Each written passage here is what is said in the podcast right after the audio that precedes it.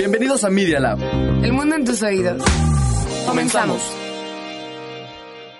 Los hechos, comentarios y opiniones expresadas en este sitio y programas son responsabilidad de quienes los emiten y no reflejan bajo ninguna circunstancia el punto de vista de la Universidad Panamericana o de sus autoridades y o representantes legales. Al colaborar, los participantes aceptan las transmisiones sin fines de lucro. Escuchas Media Lab.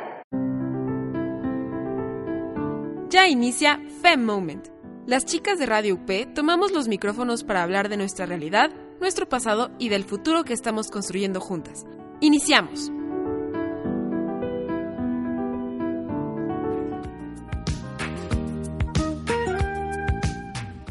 ¡Hey! ¿Qué onda, amigos?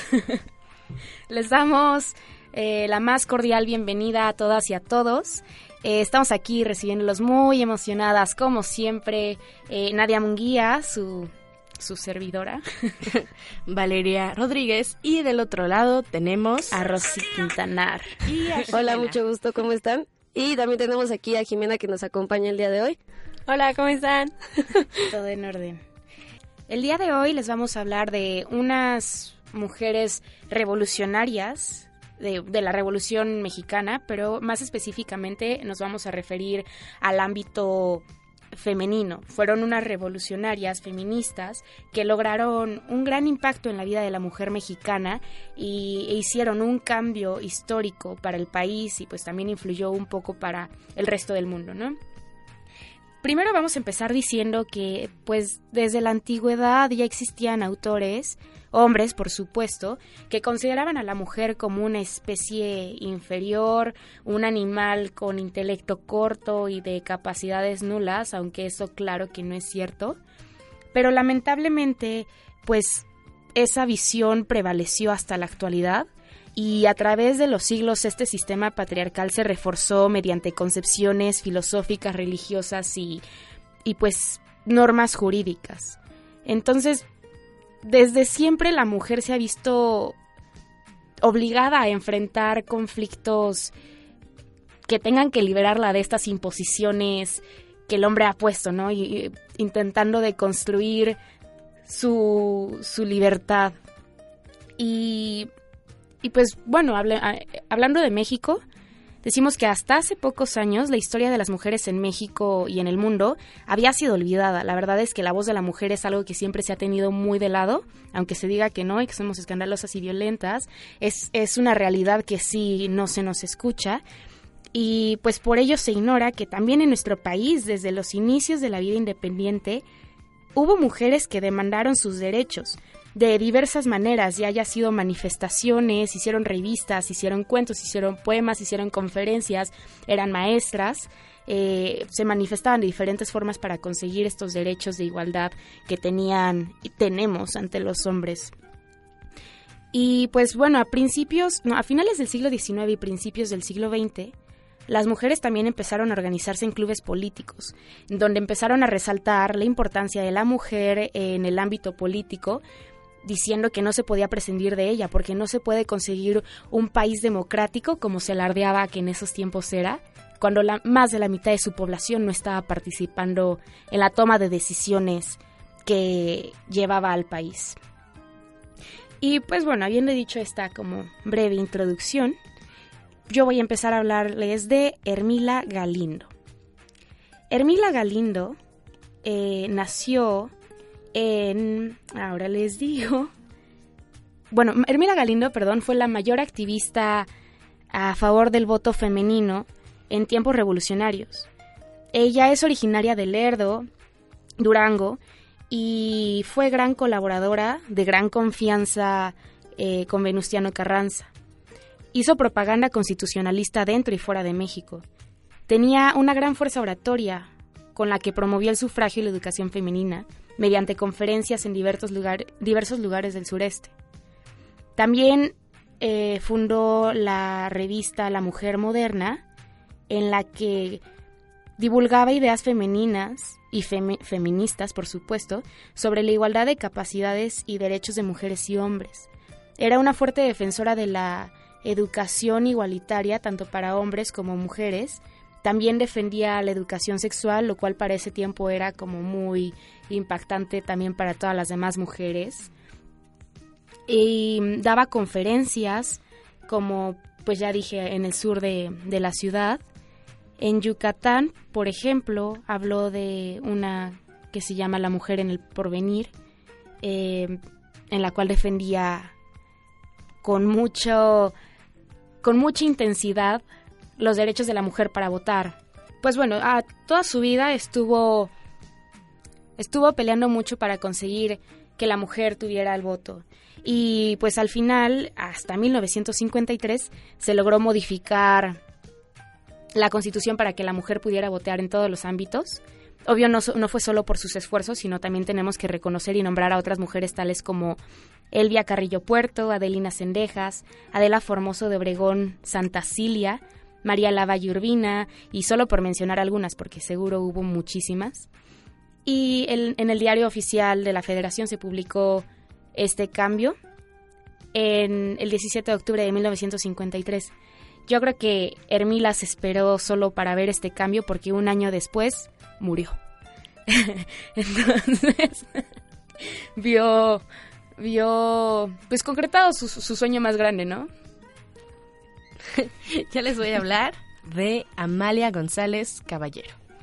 Ella nació en Tamaulipas el 18 de agosto de 1898 y falleció en la Ciudad de México el 3 de junio de 1986. Fue una diplomática, ministra, primera mujer embajadora y la primera mujer que integró un gabinete presidencial. Esto fue en el periodo de Adolfo López Mateos. González Caballero proclamó un feminismo liberal, que planteaba cambiar el marco jurídico para que la mujer alcanzara la igualdad social, política, económica y de educación en alianza con el Estado. Ella obtuvo el título de maestra normalista y estudió la carrera de letras en la UNAM. En 1929 creó la Asociación Nacional de Protección a la Infancia y ese mismo año trabajó en la creación de la Oficina de Educación y Recreaciones Populares del entonces Departamento Central del Distrito Federal. También ese mismo año, y con el objetivo de difundir el arte dramático a todos los niveles sociales, promovió la instalación de enormes carpas y escenarios al aire libre, como en el Parque México. En colonias populares abrió centros culturales y dentro de las cárceles estableció talleres de artes y oficios. También, siguiendo con esta labor de ayudar a las personas en situación de vulnerabilidad y en la cárcel, ella fundó para las hijas de las reclusas la Escuela Héroes de Celaya, que está ubicada en la delegación Escaposalco.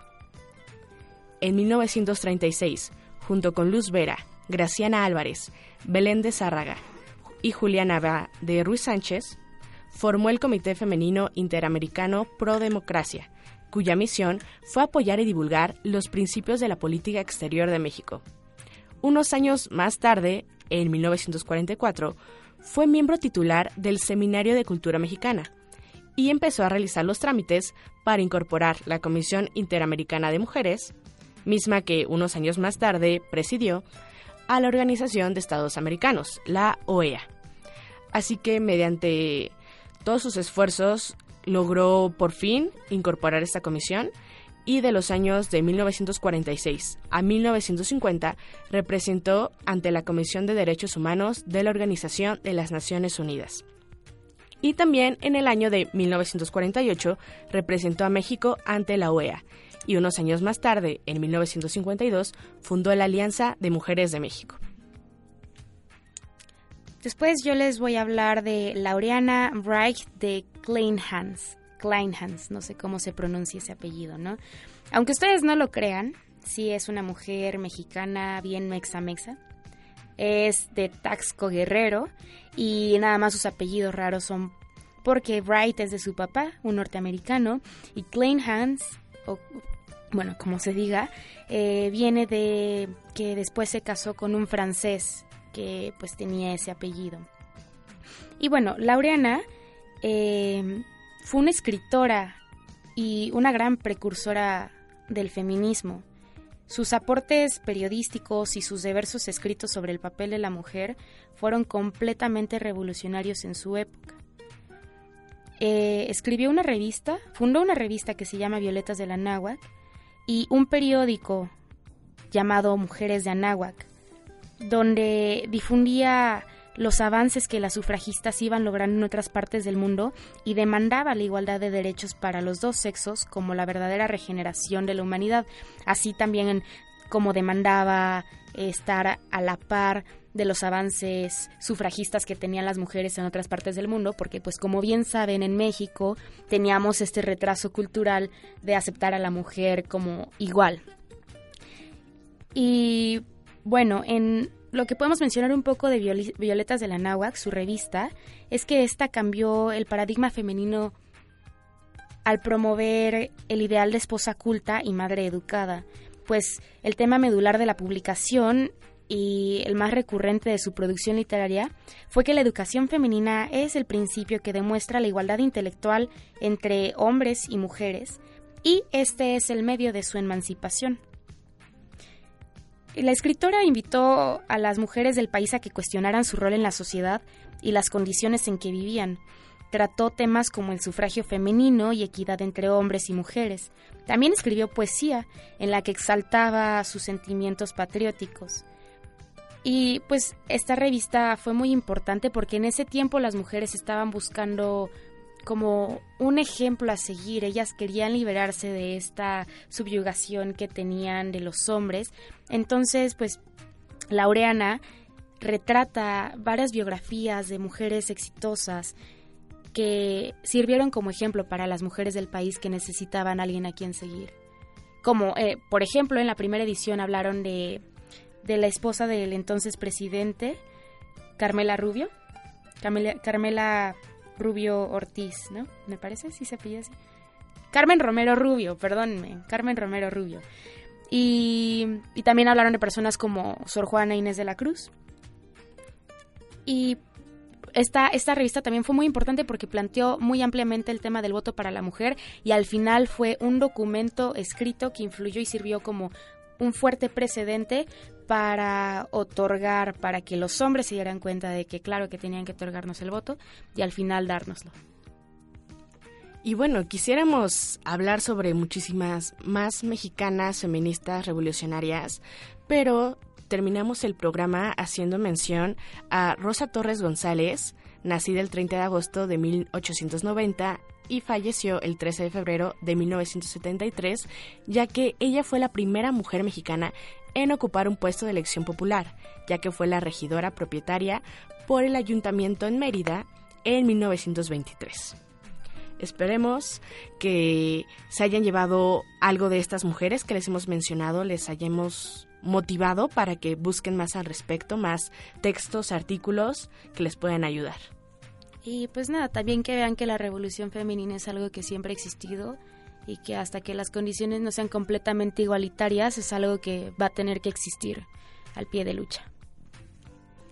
Y bueno, pues sería todo por hoy. no hablé mucho el día de hoy, pero ya llegará mi día, no hay problema. Saluditos. Esto fue Fem Moment.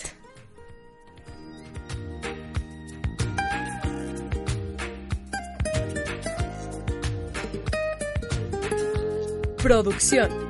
Rosalía Quintanar.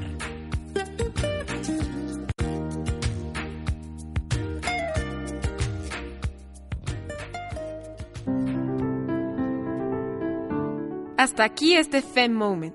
Las chicas de Radio UP te invitamos a encontrarnos nuevamente en el siguiente de la serie. Te esperamos.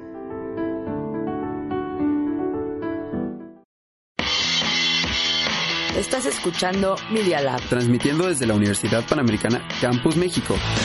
Valencia 102, primer piso. Colonia Insurgentes Miscuadro. Bienvenidos a Media Lab. El mundo en tus oídos.